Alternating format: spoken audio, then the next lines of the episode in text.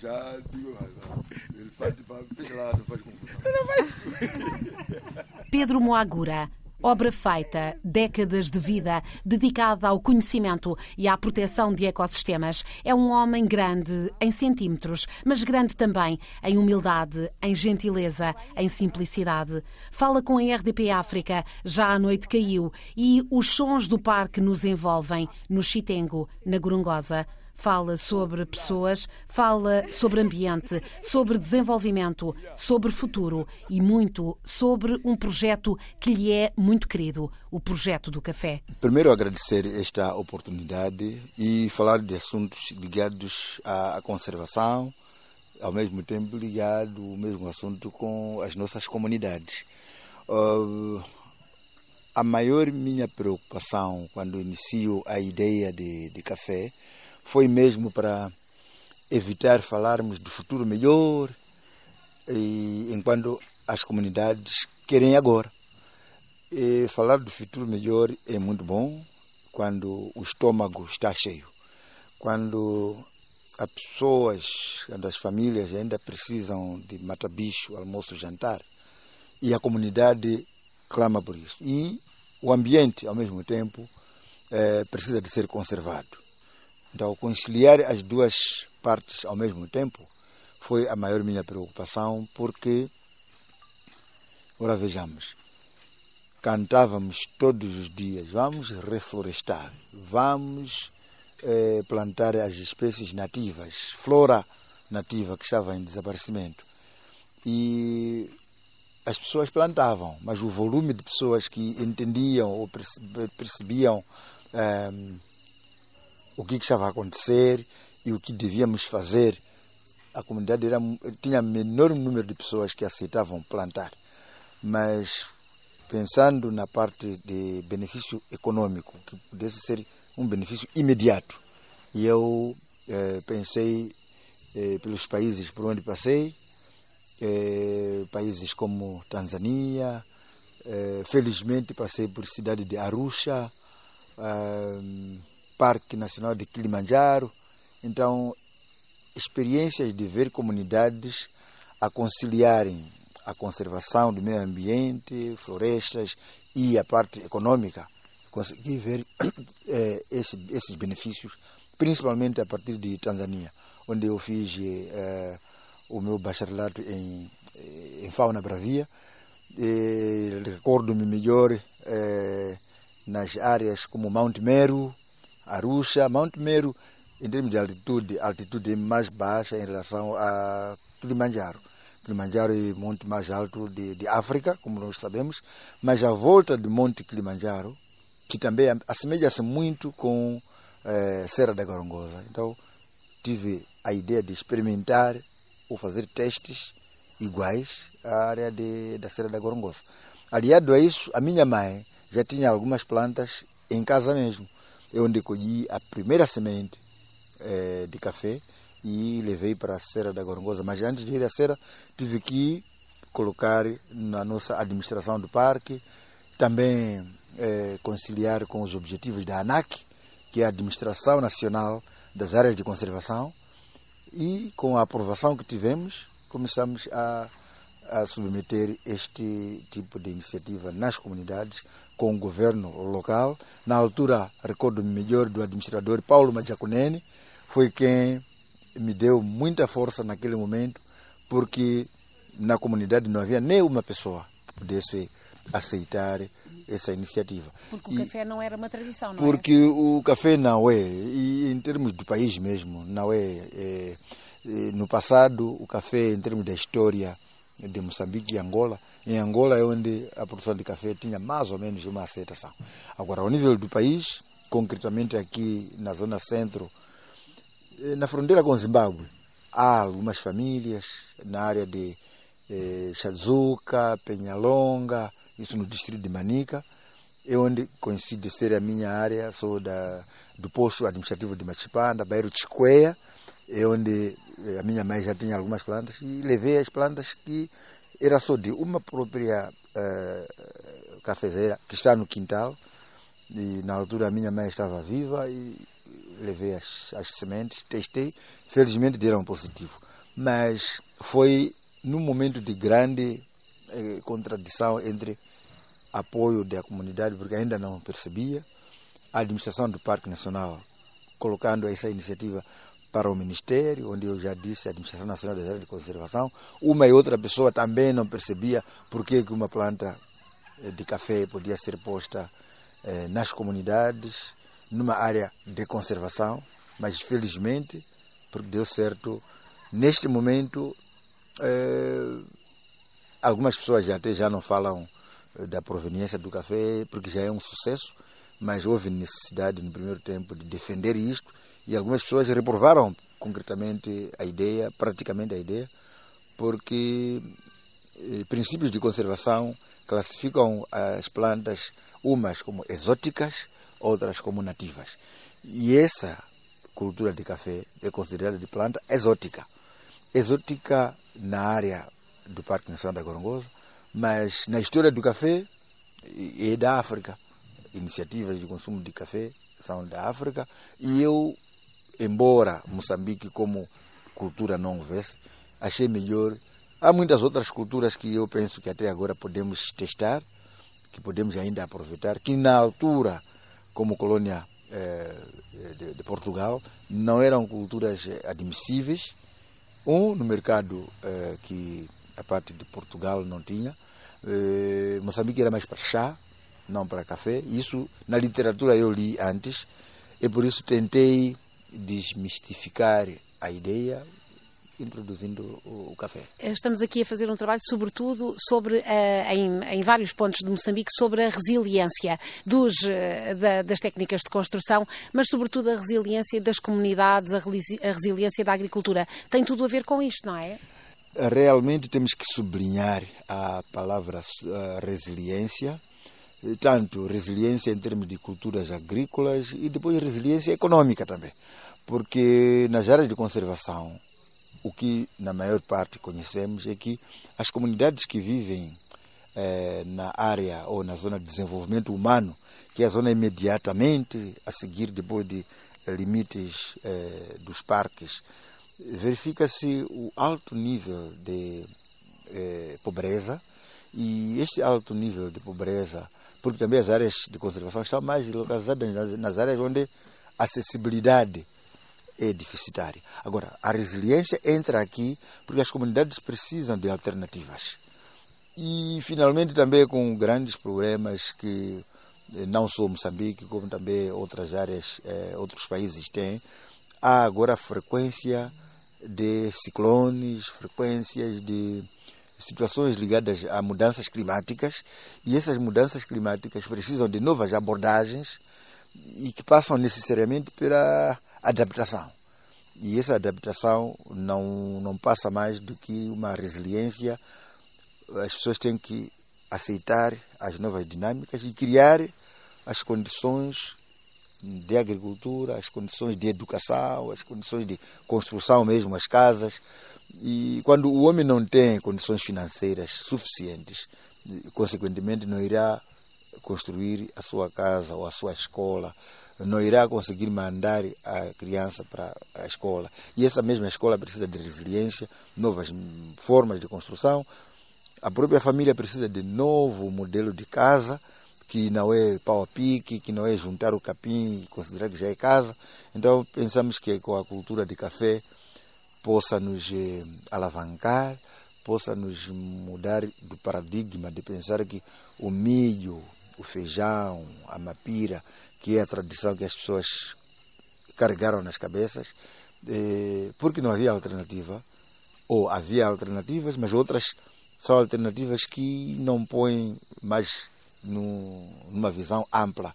Então, o café não é uma cultura para pensar na sua comunidade só, mas pensa primeiro na sua família, na sua comunidade, na região, no país e, finalmente, é uma cultura de exportação, que não só vai permitir a obtenção de dinheiro eh, na família, como também as divisas para o país, consequentemente, uma abordagem que eh, abrange parte do ambiente. Pode-se ver aí a recuperação muito rápida das florestas, assim como a recuperação econômica é das pessoas que viveram muito tempo sob pressão de vários é, cenários, cenários ligados aos conflitos que a região sofreu e pensamos que, de certa maneira, com essa cultura de, de café, vai contribuir bastante para, para os dois lados. A economia local, assim como a conservação do meio ambiente, principalmente a conservação da floresta tropical, que abrange a Serra da Gorongosa e que é fator principal para a hidrologia. Temos mais de 27 rios, alguns só para citar, o caso do rio Moromboze, rio Vunduzi, Nhadu, que passa saindo de Manica, rio Nhandari, já falei, eh, Chitunga. Esses rios são eh, o coração, não só para a conservação do parque, como também para eh, a vida das nossas comunidades que praticam mais eh, a agricultura. E, coincidentemente, o café não retira as culturas alimentares.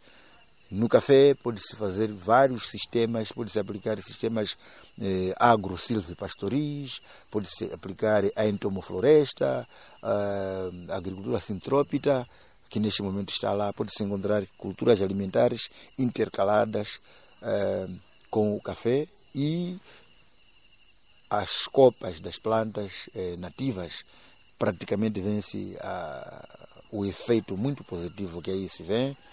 E não só vai permitir a, a, a flora, como também a avifauna, é o caso de papafigo de cabeça verde, que habita só aí, que é endêmica eh, ao nível do mundo, só podemos encontrar aí, de acordo com a literatura que temos, e vai desenvolvendo também o agroturismo, que o parque normalmente recebe os hóspedes.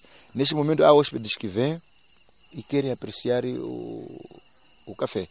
E praticamente já são muitas áreas que juntamente eh, conjugam o papel de eh, conservação, agricultura, turismo.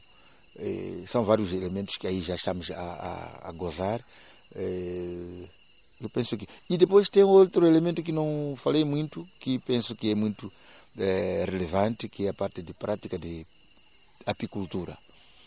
A apicultura há muito tempo era uma atividade usada de uma maneira primitiva e agora estamos a introduzir uma apicultura moderna onde se usa eh, colmeias de expansão eh, horizontal, assim como as de expansão vertical e que neste momento a aposta que temos é de uso de, de colmeias de expansão horizontal, atendendo a, a facilidade assim como a colheita que já se verificar lá, não só vai polinizar a floresta nativa, como também esta parte de, eh, do cafezal, temos a, as bananeiras eh, que estão intercalando eh, aí na, na, nas farmas dos nossos produtores. Agora já é uma competição, porque a comunidade já percebeu e a comunidade já pre precisa avançar estamos avançando bem porque agora estamos é, abranger as outras comunidades, como o caso de, da comunidade de Tambarara, porque antes começamos na comunidade de Kanda, seguimos para Tambarara e finalmente estamos em, eh, na comunidade de Sanjunjira, onde no passado não era possível alcançarmos e com a paz que vivemos eh, nos últimos anos, sentimos que já é um momento ideal para eh, abrangermos aquelas comunidades que não eram acessíveis nos, nos tempos. Vê-se que uma das suas grandes paixões é a agricultura e vê-se também uh, como uh, olham para este, para este parque, não mesmo uh, como uma mera preservação, que, já com tudo o que tem de bom, da biodiversidade, mas muito mais do que isso. Um polo também de desenvolvimento socioeconómico de toda uma vasta área, envolvendo toda a população e protegendo também, assim, as pessoas e os animais. Sim, é, fez-me recordar que, na verdade, para a prática de agricultura, é, não se fala muito em termos de agricultura. A comunidade por si já está, é uma comunidade agrícola em termos de prática tradicional. O que o nosso residente de, de Gorongosa, o nosso residente de Nhamatanda, Dondo, Mwanza, Xeringoma, precisa, assim como Maringue, são inovações. Os nossos membros das comunidades precisam de um pouco de empurrão na parte de conhecimentos.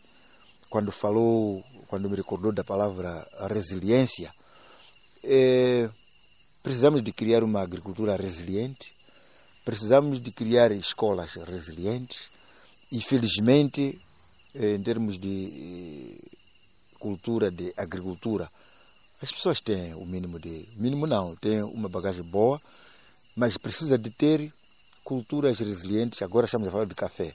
O café, mesmo que se diga que há calor intenso, a conjugação da floresta tropical com o café sempre terá a, a, a reprodução. Pode oscilar um pouco o gráfico em termos de tamanho da fruta, eh, abertura, eh, o crescimento da planta, poderá oscilar um pouco, mas garanto que é uma cultura que veio para ficar. E em termos de resiliência das comunidades, em termos das suas construções, também é uma lição para ficar. Em termos de resiliência nas machambas, para além do café, vamos conjugando vários, várias outras culturas. Quando chegaram há pouco tempo, estive a falar com a, a Luísa sobre a possibilidade de adotarmos outras culturas que as comunidades precisam mais um bocadinho de atenção, variedades que adequam a fraca queda pluviométrica, culturas que adequam a seca.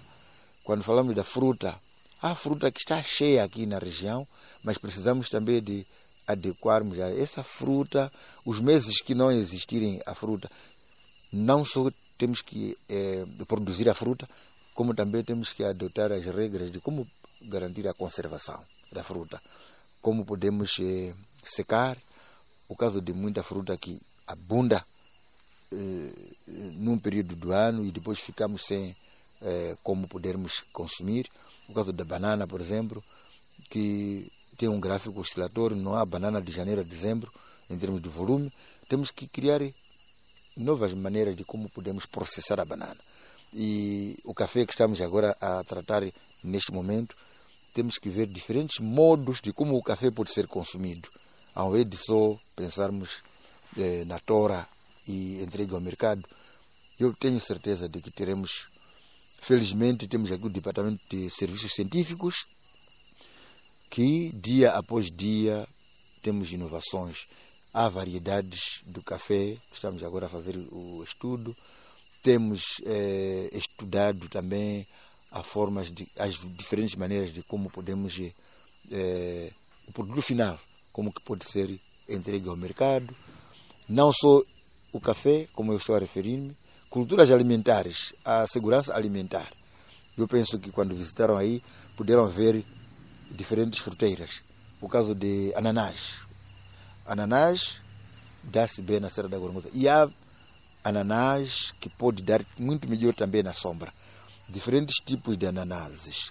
As comunidades que nós temos já têm ananás naturalmente conhecido. Uh, tenho visto duas variedades. Mas vamos ver quais são outras variedades que podem corresponder com a sombra para não criar um outro desafio de usarem ananás naturalmente que era conhecido, que é ananás pequenino e outro ananás um bocadinho médio. Então vamos ver aí ananás. As bananeiras, mesma situação. Quando temos novas variedades, vamos ver também novas variedades das fruteiras que já tínhamos, para não irmos ao risco de abandonarmos o ritmo normal que as nossas comunidades eh, têm ou tiveram. Outra parte muito importante para não esquecermos é a relação que o Parque Nacional da Gorongosa tem com o governo local, estamos a falar com os eh, postos administrativos, as localidades, governos distritais, que há pouco tempo estávamos aqui com o nosso administrador do distrito, Pedro Musseng, que visitamos eh, juntos o cafezal. Ele deu, para além de dar incentivo no, no café, fe, fizemos juntos o, o plantio eh, das plantas nativas, que, que, deu um, um, grande empurrão porque coincidiu com a criação, aniversário da criação da ANAC, que a ANAC completou 11 anos de existência na República de Moçambique e celebramos juntos na Serra da Gorongosa com a equipe do governo do distrito.